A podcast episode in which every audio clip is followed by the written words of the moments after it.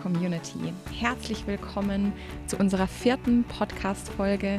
Heute nicht mit Martina, sondern mir, Johanna Boneberger. Ihr kennt mich aus der ersten Folge, in der wir über End of Support gesprochen haben. Ich habe heute ein tolles Thema für euch, das mein Herz höher schlagen lässt. Ich hoffe, eures auch. Wir sprechen heute über künstliche Intelligenz. Zu Gast habe ich Julia Jaus, die das Thema unter anderem in unserem Partnerkanal vorantreibt. Und jetzt wünsche ich euch viel Spaß beim Zuhören.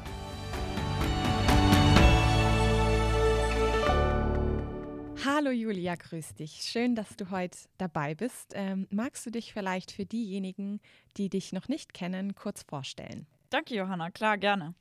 Ich habe Bioinformatik studiert, äh, bin danach zu Microsoft äh, gekommen, erst relativ lange als Cloud Solution Architekt für ISVs und bin dann zu Johanna ins Team gekommen als Channel Manager. Das heißt, ich arbeite mit Partnern zusammen, um alle Themen rund um Data und AI im Mittelstand anzugehen. Jetzt hast du ja Bioinformatik studiert. Wie bist du denn dazu gekommen, A, in die IT-Branche zu gehen und B, dich mit dem Thema künstliche Intelligenz zu befassen? Genau, also in der IT-Branche war ich eigentlich schon die ganze Zeit. Ich habe nebenher nämlich immer als Softwareentwicklerin gearbeitet. Ähm, aber generell ist es ja so, dass Machine Learning eine unfassbar wichtige Rolle spielt für alle bioinformatischen Fragestellungen. Hier geht es nämlich darum, die extrem großen Datenmengen zu untersuchen. Und das wäre manuell natürlich niemals möglich. Das heißt, das Thema war für mich im Studium schon ähm, super präsent und ich habe auch ganz viel schon in diese Richtung gemacht. Momentan wird ja an allen Ecken und Enden über künstliche Intelligenz gesprochen. Siehst du das als Hype-Thema und was ist künstliche Intelligenz eigentlich alles? Künstliche Intelligenz ist ja eigentlich eher so ein bisschen schwammiger Begriff. Ähm, also haben wir schon in den 60er Jahren irgendwie versucht zu, äh, zu ähm, definieren, was bedeutet denn eigentlich intelligent. Damals äh, meinte Turing, ja, eine intelligente Maschine ist es genau dann, wenn wir gar nicht mehr unterscheiden können, ob es sich um einen Mensch oder eine Maschine handelt. Schon mal eine sehr spannende Definition, aber zur Intelligenz gehört ja eigentlich noch viel mehr, sowas wie Fühlen und ähm, oder Schuldgefühle oder ähnliches. Also es ist eigentlich ein ganz, ganz schwieriger Begriff. Aber wenn wir generell mal sagen, okay, künstliche Intelligenz, ähm, dann ähm, wird die so definitionsmäßig einfach mal in zwei Teile geteilt nämlich in die starke und in die schwache künstliche Intelligenz. Und die starke künstliche Intelligenz ist eigentlich das, ähm, was wir ja, aus jeglichen Science-Fiction-Filmen kennen oder das, was jetzt gerade so ein bisschen als, ich würde fast sagen, negativer Hype in der Gesellschaft aufkommt, dass nämlich irgendeine böse KI die Macht übernimmt, ähm, dass wir gar nicht mehr erkennen können, ob es ein Mensch oder eine Maschine ist und ähm, dass wir uns quasi gar nicht mehr wehren können. Aber das ist absolut übertrieben und super visionär und in diesem Bereich sind wir sowas von weit entfernt. Also ich glaube nicht, dass wir das, ähm, dass wir da jemals hinkommen werden. Das Einzige, worüber wir eigentlich die ganze Zeit sprechen, ist die schwache künstliche Intelligenz. Und ähm, das ist quasi alles, was wir zum Beispiel mit Bereichen wie Machine Learning abdecken können. Also wir wollen einzelne Fähigkeiten des Menschen ähm, durch eine Maschine nachahmen. Also sei es zum Beispiel ähm, Schachspielen oder Autofahren oder was auch immer. Genau, der negative Hype in der Gesellschaft ist ziemlich übertrieben und ich glaube, da müssen wir wirklich aufpassen, dass uns das als Land nicht irgendwie technologisch zurückwirft, wenn wir uns so sehr dagegen wehren. Ähm, aber der Hype generell ist eigentlich toll, weil sich mal ganz viele Leute mit dem Thema beschäftigen. Und ähm, der Hype um die neuen Möglichkeiten ist natürlich auch toll, weil wir in den letzten Jahren natürlich super viele Fortschritte gemacht haben. Und ähm, wirklich, wirklich besser geworden sind. Also sei es allein schon, wenn wir an früher die Spracherkennung denken und wir uns alle immer zu Tode gelacht haben, weil ähm, der Computer so witzige Sachen verstanden hat, funktioniert das inzwischen ja richtig gut und man kann wirklich seinen Computer auch per Sprache bedienen und es funktioniert einfach. Also da ist der Hype, finde ich, auch total angebracht, weil es eigentlich total spannend ist, was für Möglichkeiten wir haben und was für Dinge wir durch KI besser machen können. Warum sollte sich denn ein Partner von uns mit dem Thema künstliche Intelligenz beschäftigen und warum sollte der das vielleicht besser heute als morgen tun? Super Frage. Also ich finde, nicht jeder Partner muss den Hype jetzt voll mitgehen und ähm, seine Kernkompetenzen hinter sich lassen und all seine Mitarbeiter durch Data Scientists ersetzen, um ab jetzt nur noch künstliche Intelligenz zu machen. Ähm, das würde ich sagen, ist auf keinen Fall nötig. Was ich aber wirklich von absolut jedem Partner erwarte, ist zu verstehen, was die Vision von Microsoft ist und ähm, mit seinen Kunden über das Thema sprechen zu können. Weil die Kunden fragen danach. Das Thema wie gesagt, wir haben das Thema im Tatort, wir haben es in der Lokalzeitung. Und spätestens, als mich meine Mutter danach gefragt hat, dachte ich, okay, es ist wirklich angekommen und jeder will auch irgendwie darüber sprechen. Und ich glaube, da gibt es halt auch noch viele Ängste. Und ähm, das ist eben der Job von unseren Partnern, weil ihr seid draußen und ihr seid bei unseren Kunden. Das heißt, ihr müsst die inspirieren, ihr müsst zeigen, was möglich ist. Ihr müsst aber auch ganz ehrlich sagen, was nicht möglich ist und wo wir noch ganz, ganz lange nicht sind. Und ähm, wir brauchen euch, um dann ein realistisches Bild im Markt zu erhalten, damit wir da auch ähm, gemeinsam erfolgreich sein können. Weil ich glaube, wenn in Deutschland weiterhin so ein negativer Hype um generell Technologie gemacht wird, dann wird uns das wirklich weit zurückwerfen. Und wir sollten uns wirklich darum bemühen, dass wir da jetzt mal Anschluss finden und ähm, gemeinsam weitergehen.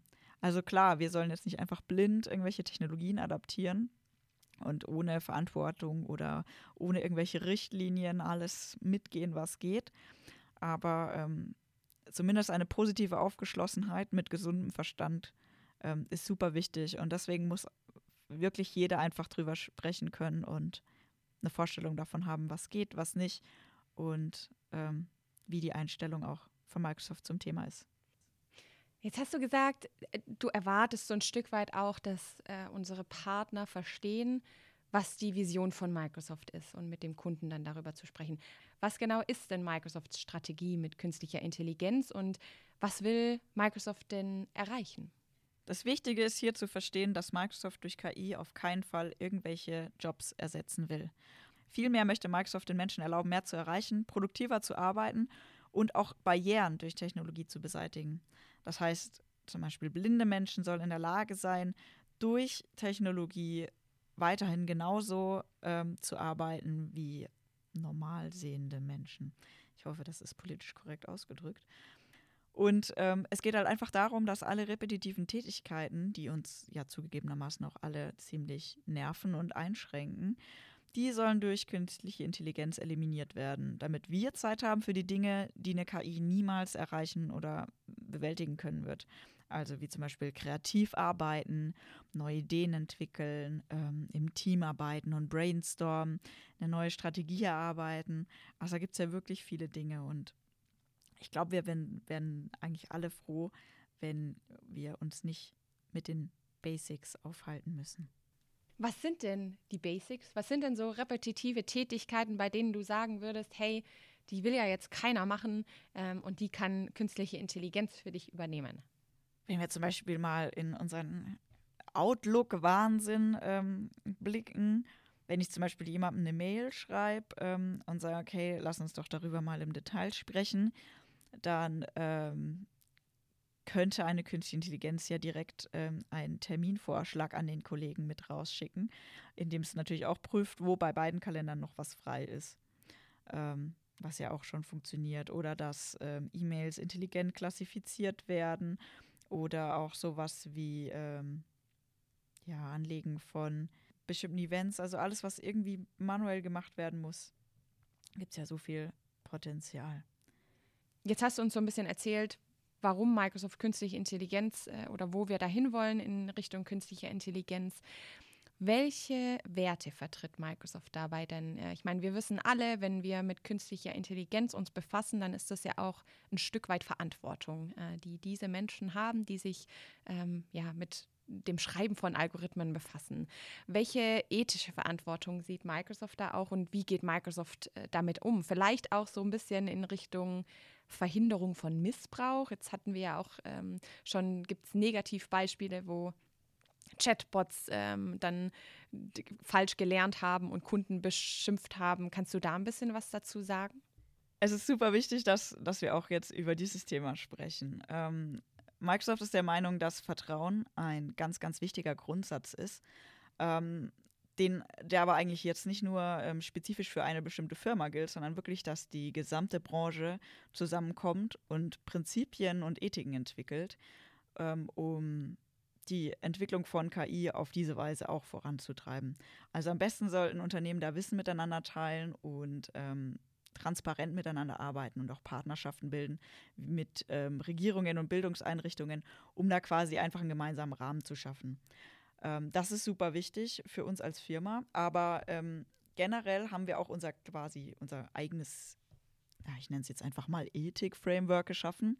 Ähm, und zwar haben wir sechs Prinzipien entwickelt, die unserer Meinung nach alle KI-Systeme folgen müssen. Das erste, und ähm, das ist natürlich auch das Wichtigste, ähm, ist Zuverlässigkeit, Sicherheit und Datenschutz.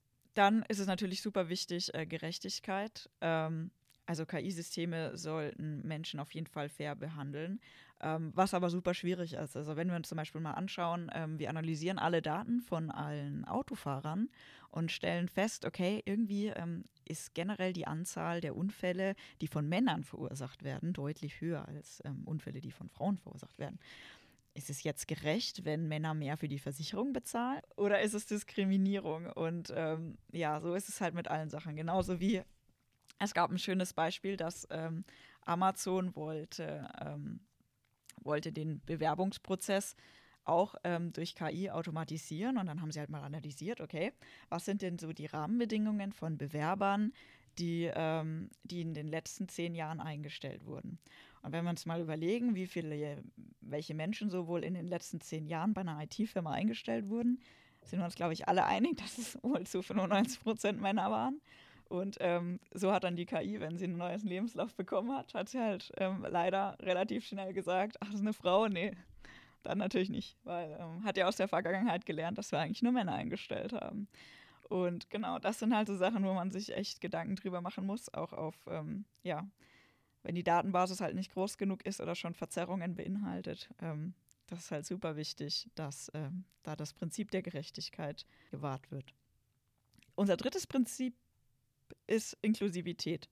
Und zwar haben KI-Systeme ein großes Potenzial, eine große digitale Kluft zu schaffen. Ähm, das heißt, dass manche Menschen, die Informatik studiert haben oder Data Scientists, die haben Zugriff auf die Systeme, die können, die können, können sich selber ein Machine Learning Modell programmieren und die können das nutzen für ihre Zwecke.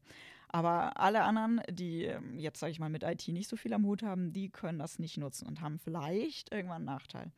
Und ähm, deswegen ist es uns da so wichtig, dass ähm, es für jedermann zugänglich gemacht wird, dass das auch wirklich jeder nutzen kann und sich jeder gleichmäßig einen Vorteil davon machen kann.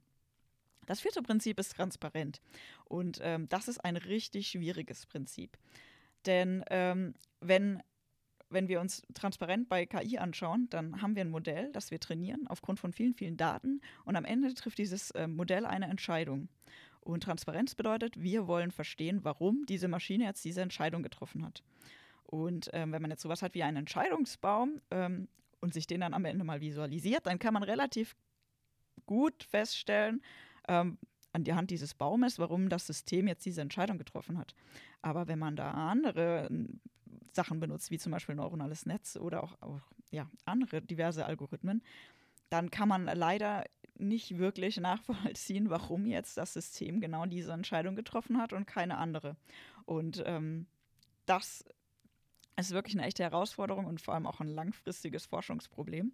Ähm, und von daher auch ein schwieriges Prinzip, weil ich glaube, so richtig ähm, können wir das aktuell noch nicht darstellen. Und deswegen ist auch KI oft immer nur eine Hilfe zur Entscheidungsfindung. Am Ende ist ja meistens doch noch ein Mensch, ähm, der am Ende die richtige Entscheidung trifft. Und das KI-System ist eher quasi eine Unterstützung für die Entscheidungsfindung. Also wenn wir zum Beispiel mal in Richtung Arzt schauen, ähm, der kriegt ein, kriegt ein Röntgenbild und die KI sagt ihm, okay, hier, das könnte ein Tumor sein. Aber der Arzt weiß aus langjähriger Erfahrung, okay, das ist ja gar kein Tumor, sondern das ist einfach nur, keine Ahnung, ein Fehler im Röntgengerät oder einfach nur eine, eine, eine unscharfe Stelle oder ja, genau. Und ähm, das letzte Prinzip ist die Rechenschaftspflicht. Und ähm, das finde ich ist auch ein super spannendes Thema. Ähm, nämlich, wer ist am Ende des Tages dafür verantwortlich, was die KI für eine Entscheidung trifft? Also wenn wir jetzt zum Beispiel sagen, das KI-System sagt anhand des Röntgenbildes, derjenige hat Krebs und sagen wir, wir rationalisieren den Arzt weg und ähm, da sitzt ein Computer, der dich röntgt und dann sagt er dir am Ende, hey, du hast Krebs. Und dann, keine Ahnung, stürzt sich der Mensch vielleicht von der Brücke, weil er so ähm, deprimiert ist und am Ende stellt sich raus, er hatte gar keinen Krebs. Wer ist denn jetzt dafür verantwortlich? Ähm, oder er macht zum Beispiel eine Chemo und am Ende hatte er gar keinen Krebs und es war total unnötig. Wer ist dann am Ende dafür rechenschaftspflichtig? Also erstens glaube ich, es wird noch, wir sind noch ganz weit weg davon, dass die KI wirklich die Entscheidung trifft. Also wie gesagt, wir sind, glaube ich, eher in diesem Assistenzmodus. Aber ähm, falls wir auch in Richtung autonomes Fahren schauen, wer soll dafür verantwortlich sein? Und Microsoft hat jetzt einfach mal in seinem Prinzip festgelegt, dass der Entwickler davon ähm, letztlich für die Verwendung verantwortlich ist. Genau. Jetzt sind das ähm, so ein bisschen die, die Hintergründe und ähm, ja, die Basis eigentlich, wie wir als Microsoft den Umgang mit Künste, künstlicher Intelligenz definieren würde und, oder die unterliegenden Prinzipien definieren würden. Wir sprechen auch ganz oft von Demokratisierung von künstlicher Intelligenz. Was genau ist denn damit gemeint? Ich denke mir da jetzt langsam immer schon, hey, langsam muss es jeder ähm, wissen, was wir damit eigentlich wollen, aber es ist leider immer noch relativ unbekannt, was ich aber echt schade finde. Ähm, ich habe ja vorhin schon von diesem Prinzip der Inklusivität gesprochen, dass es keine digitale Kluft schaffen soll und dass wirklich ähm, jeder in der Lage sein soll, ähm, die Vorteile von künstlicher Intelligenz zu nutzen. Und genau das ist Demokratisierung von künstlich, künstlicher Intelligenz. Also sie soll wirklich für jeden nutzbar und für jeden zugänglich sein, auch ohne jeglichen IT-Hintergrund oder ähm, Affinität für das Thema. Und ähm, um das zu verwirklichen, ähm, hat Microsoft eigentlich eine ganz große Bandbreite an Aktionen, um das durchzuführen. Also das Allerwichtigste ist natürlich, dass wir ganz viele Services entwickeln, die wirklich jeder nutzen kann.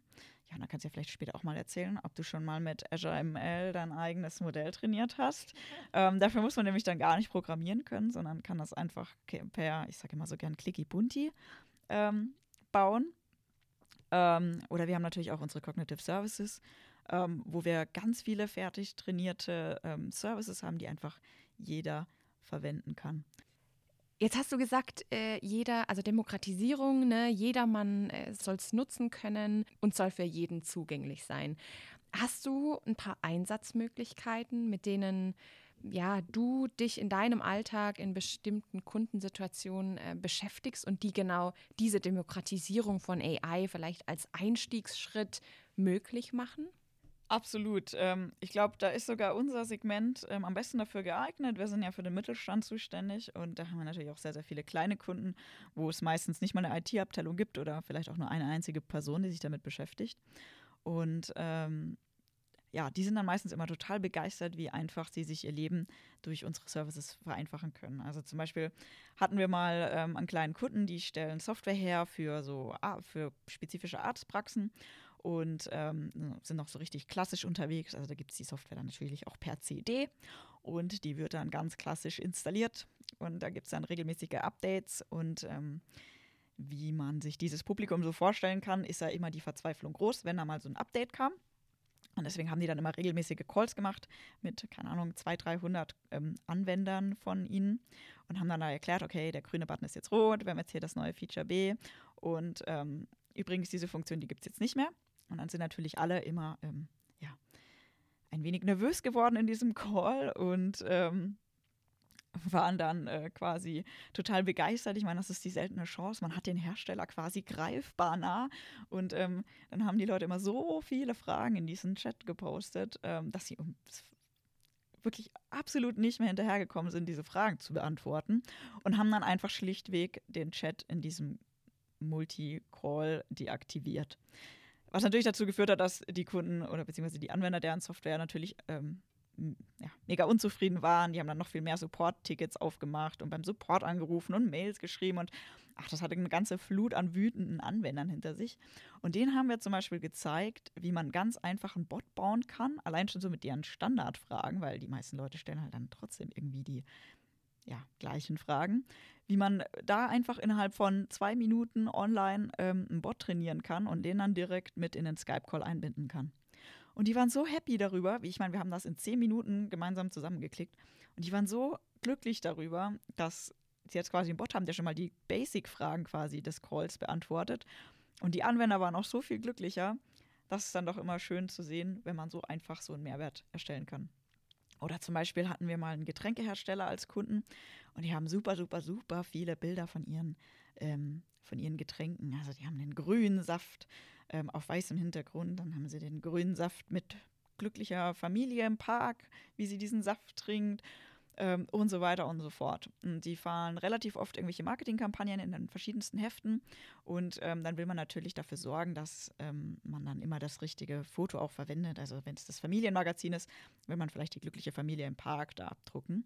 Und ähm, nachdem sie ihre Bilder halt nie irgendwie sinnvoll geordnet hatten, haben sie einfach zwei Werkstudenten eingestellt, die jeweils 20 Stunden die Woche nichts anderes gemacht haben, als ihre riesige Bilderdatenbank ähm, getaggt zu haben mit Ahnung, grüner Saft, weißer Hintergrund, glückliche Familie, Park ähm, und so weiter. Und ähm, den haben wir auch einfach gezeigt, wie man mit dem Custom Vision Service ähm, einfach automatisiert die Bilder taggen kann, wenn man sie zum Beispiel in einen eigenen SharePoint ähm, hochlädt. Und das hat die so begeistert und die zwei Werkstudenten waren auch echt glücklich, dass sie ab jetzt sinnvollere Tätigkeiten machen konnten, anstatt Bilder taggen. Und ähm, genau, das sind halt wirklich so einfache Anwendungsszenarien, die halt auch absolut quasi umsonst sind. Also es kostet alles ein paar Euro im Monat, aber es kann halt teilweise wirklich viel Arbeit ersparen und vor allem viele, viele Nerven.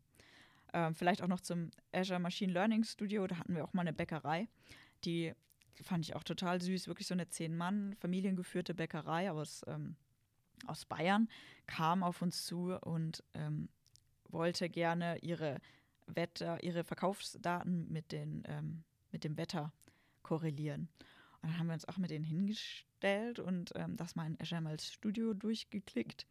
Ähm, die haben das auch direkt mitgemacht und ähm, konnten da schon ein paar Ergebnisse erzielen und die konnten ähm, auch durch relativ wenig Aufwand da ihre, ihre Produktion schon optimieren. Und das ist dann immer schön zu sehen, wenn man durch so kleine und einfache Dinge ähm, ja, so einen Mehrwert schaffen kann bei den Kunden. Ja, total. Ähm, wenn so ein Microsoft-Partner jetzt Lust hat, sich mit dem Thema zu beschäftigen, vielleicht das auch schon tut, aber das Ganze vertiefen will. Wie kann er denn A, einen guten Einstieg oder B, eine bessere Vertiefung finden? Ähm, vor allem auch, wenn er sich jetzt vielleicht bislang eher wenig mit dem Thema befasst hat. Absolut. Ähm, also für alle Managepartner, sprecht mit eurem PDM. Der kennt sowieso alle guten Angebote, ähm, die es so gibt. Ansonsten kann ich empfehlen die Partner Practice Enablements. Ähm, die werden auch von unseren super Kollegen hier geleitet. Da gibt es inzwischen auch richtig viel ähm, zu künstlicher Intelligenz, auch schon ein Bot, PPE. Ähm, die Kosten haben wirklich nur kosten einen ganz kleinen Unkostenbeitrag und man kriegt da wirklich ein richtig cooles Training. Ähm, es gibt auch immer mal wieder diese Cloud-Bootcamps, die bei uns von Corp organisiert werden, kann ich auch wirklich nur ans Herz legen. Da lernt man richtig viel. Wir hatten jetzt auch ein extra AI-Bootcamp in Amsterdam drei Tage. Das war wohl auch richtig gut. Also ähm, Wer sich für sowas interessiert, kann ich wirklich empfehlen. Wo finden ähm, die Partner Informationen dazu? Genau, einfach auf unserer Partnerseite. Also einfach mal Richtung Microsoft Partner ähm, in die Suchmaschine der Wahl eintippen und dann findet man da eigentlich unsere Partnerseite auch mit unserem Partner-Newsletter. Und ähm, da gibt es jetzt auch so einen ganz tollen, relativ neu aufgesetzten Eventkalender, wo wirklich genau jedes Training und jedes Event, was bei uns irgendwie stattfindet, ähm, konsolidiert ist. Und da kann man sich dann relativ schnell für irgendwas anmelden.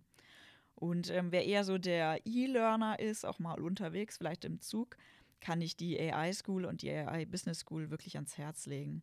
Also von bei der AI School geht es wirklich von Level 50 bis Level 400 kann man da alles machen, so in Richtung, was ist eigentlich künstliche Intelligenz, bis zu, hey, ähm, wir coden jetzt mal gemeinsam ähm, ein kleines Projekt zusammen. Und auch die AI Business School für Entscheider, um da mal wirklich ein bisschen sicherer zu werden, darüber zu sprechen, um auch ähm, branchenspezifisch zu verstehen, welche Szenarien sind mit KI da jetzt relevant und welche nicht ähm, ist es wirklich ein super Ansatz. In der AI Business School geht es ähm, auch ganz viel darum, wie man ähm, ja, neue Businessmodelle etabliert und äh, wie man mit dem Ganzen auch ein bisschen Geld verdienen kann. Wenn ein Partner jetzt hingegangen ist und sich da aufgeschlaut hat oder vielleicht ähm, dedizierte äh, Mitarbeiter hat, die sich um das Thema kümmern, was sind denn gute Einstiegsbeispiele, wie Partner mit Kunden ins Gespräch gehen können? Genau, also wenn man weiß, was möglich ist, dann ist, glaube ich, das Einfachste einfach Fragen stellen. Einfach mal fragen, wie der Kunde dies oder das so macht, ähm, wo Optimierungsbedarf ist, ob sie dies oder jenes schon nutzen. Und dann wird eigentlich ganz schnell rauskommen, ähm, ob da noch drei Leute sitzen, die manuell irgendwelche Forecasts erstellen auf Basis von Erfahrung oder ähnlichem. Ähm, nur als Beispiel. Und ähm, wird er dann relativ schnell rausfinden, ähm, wo da Verbesserungsbedarf besteht. Aber dafür muss man natürlich auch sich erstmal ein bisschen ähm, ins Thema einarbeiten und verstehen, was es überhaupt für Möglichkeiten gibt. Sonst wird es wahrscheinlich schwierig. Aber dann glauben, glaub mir, das Thema kommt dann von ganz allein und man sieht auf einmal überall Möglichkeiten, wo man Verbesserungen ähm, erreichen kann. Also würde ich sagen, äh, Wissen aufbauen, die dann helfen, die richtigen Fragen zu stellen, Absolut. die dann helfen, Situationen oder ähm, Ansätze, die der Kunde ähm, anspricht, besser identifizieren und ein, darauf eingehen zu können. Genau. Welche Formate ähm, hast du denn mit Partnern schon gemacht in dem Bereich, die sehr positiv waren, ne? wo du sagst, hey, das hat sich absolut bewährt, ähm, überlegt euch doch mal, ähm, sowas zu machen oder sowas für eure Kunden anzubieten. Magst du da mal ein bisschen Insights, die du über die Jahre ähm, gesammelt hast, zu teilen? Ja, gerne. Ähm, Chatbot in a Day ist zum Beispiel eine Roadshow, die ich ins Leben gerufen habe, ähm, als es ja vor eineinhalb Jahren auch so ein bisschen diesen Bot-Hype gab. Ähm, hat sich als gute Idee entpuppt. Eigentlich dachte ich ja, das wäre viel zu langweilig und das interessiert eigentlich niemanden. Aber wir sind immer ausgebucht bei diesem Format, auch wenn wir es nicht bewerben. Also es ist wirklich spannend. Die Leute finden die Möglichkeiten echt total interessant. Und ähm, da entstehen auch wirklich immer Projekte draus. Also da kann ich nur empfehlen. Es ist halt ein Thema, wo man sich relativ, ja, ich würde sagen, in relativ kurzer Zeit relativ gut einarbeiten kann. Ähm, ist aber schon wichtig zu verstehen, dass es hier nicht nur darum geht, einfach nur so einen Chatbot mit unserem QA-Maker zu machen, sondern dann auch wirklich einen guten und ähm, qualitativ hochwertigen Chatbot zu erreichen, weil ich glaube, die Chatbots, die, ähm, keine Ahnung, nur drei Fragen verstehen und alles andere keine Antwort wissen, die sind wir alle inzwischen ziemlich leid. Aber man kann ja mit Services von uns wie mit Louis, also mit dem Language Understanding Intelligent Service, kann man wirklich gute Chatbots erstellen und wenn es ein wirklich guter werden soll, dann hat man am Ende auch ein ordentliches Projekt an der Backe. Aber ich sage jetzt mal, ähm, man kann da schon echt coole, coole Projekte draus holen. Ähm, das Ganze habe ich damals, ähm, ist aus der Idee entstanden von Dashboard in a Day. Das ist auch immer noch ein Format, das ist inzwischen von Corp organisiert. Das boomt ohne Ende. Also Power BI ähm, wird in diesem Tag quasi einmal gezeigt und dann im zweiten Teil des Tages ähm, kann jeder Kunde mit seinen eigenen Daten sich da mal ein Dashboard zusammenbauen unter Hilfe vom Partner oder er kann Beispieldaten nehmen und ähm, das finden wirklich alle super. Also Dashboard in der Day, es boomt ohne Ende und das Schöne ist, es geht ja meistens nicht nur ums Dashboard, sondern dann fängt das eigentliche Projekt erst richtig an. Ne? Dann wird erstmal konsolidiert, hey, welche Datenquellen wollen wir eigentlich noch mit einbeziehen? Wie kriegen wir die alle ähm, konsolidiert und wie kriegen wir es hin, dass wir uns jetzt auf unserem Dashboard nicht nur unsere ja, Vergangenheitszahlen anzeigen lassen, sondern wie kriegen wir da auch so ein bisschen mit Forecasting und alles in Richtung. Und dann sind wir schon wieder beim Bereich Künstliche Intelligenz. Und ähm, das funktioniert richtig gut. Ein neues Format, was ich jetzt ins Leben gerufen habe, ist ähm, KI wie Kinder leicht. Machen sie in einem Tag ihre Anwendung intelligent wo es halt auch so ein bisschen auf Cognitive Services abzielt, weil ich immer und immer wieder merke, dass Kunden leider überhaupt nicht wissen, was wir da für Services im Angebot haben. Super schade, weil wir stecken da wirklich richtig viel Arbeit rein und die Services werden unfassbar viel besser. Also ich bin um ehrlich dann echt selbst überrascht, was wir da für Sprünge gemacht haben in den letzten zwei Jahren. Also ich hätte wirklich nicht gedacht, dass es möglich ist, aber die Services sind wirklich richtig gut. Und äh, bei KI wie Kinder leicht soll es eben genau um diese Themen gehen, wie man eben ohne zwei Jahres Super Data Science Projekt mit so kleinen Sachen ähm, schon eine Erleichterung bei Kunden finden kann. Und wenn jetzt ein Partner sich entscheidet, so einen ähm, Workshop anzubieten. A, kann er sich bei dir melden, ähm, dass ihr das mal auch vielleicht gemeinsam besprecht. Und äh, B, was mache ich denn jetzt, wenn ich als Partner so ein, ähm, also A, Wissenaufbau, ich mache so ein Chatbot in a day oder äh, KI wie Kinder leicht und dann bin ich bei einem Kunden und ich habe jetzt ja schon viel Wissen, aber dann ist da eine Frage und der Kunde hat ein Problem, das ich einfach nicht lösen kann.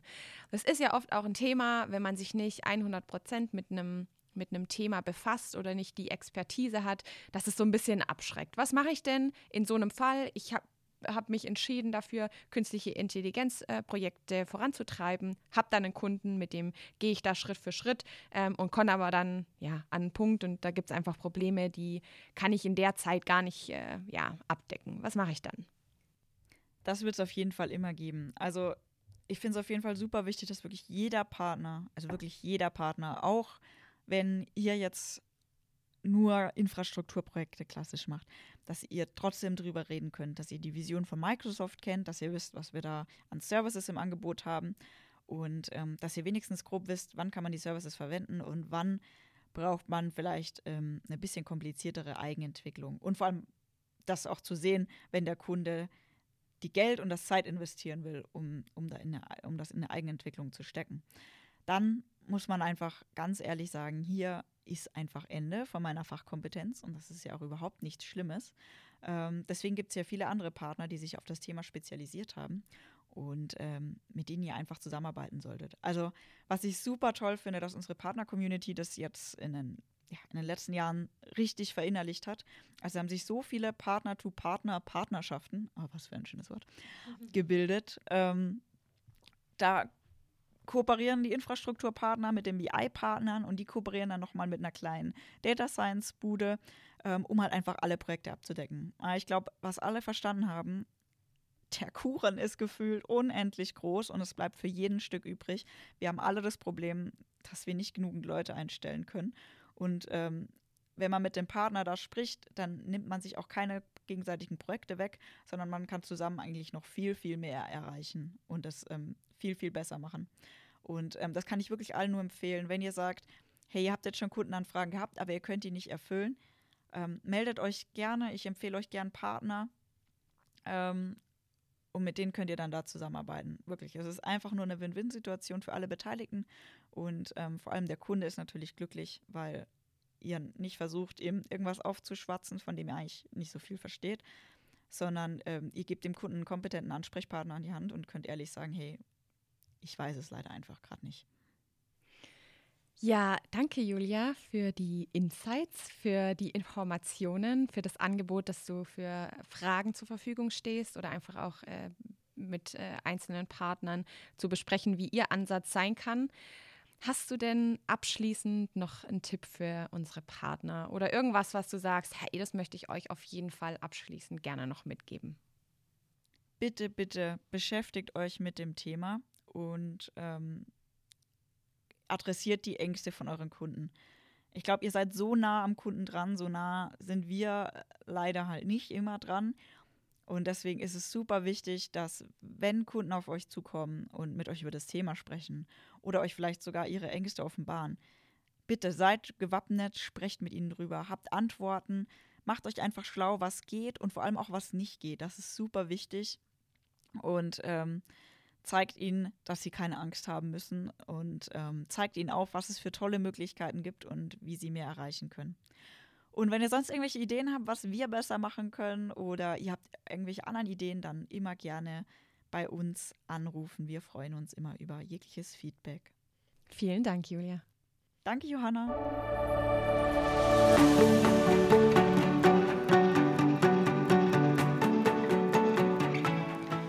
Ich hoffe, dass die Podcast-Folge interessant für euch war. Meldet euch gerne bei Fragen bei mir oder direkt bei Julia. Und Martina und ich freuen uns auch immer über Anregungen zu anderen Themen, die euch interessieren, die wir in den nächsten Folgen mit aufnehmen können. Bis dahin wünsche ich euch einen tollen Tag und bis bald, eure Johanna.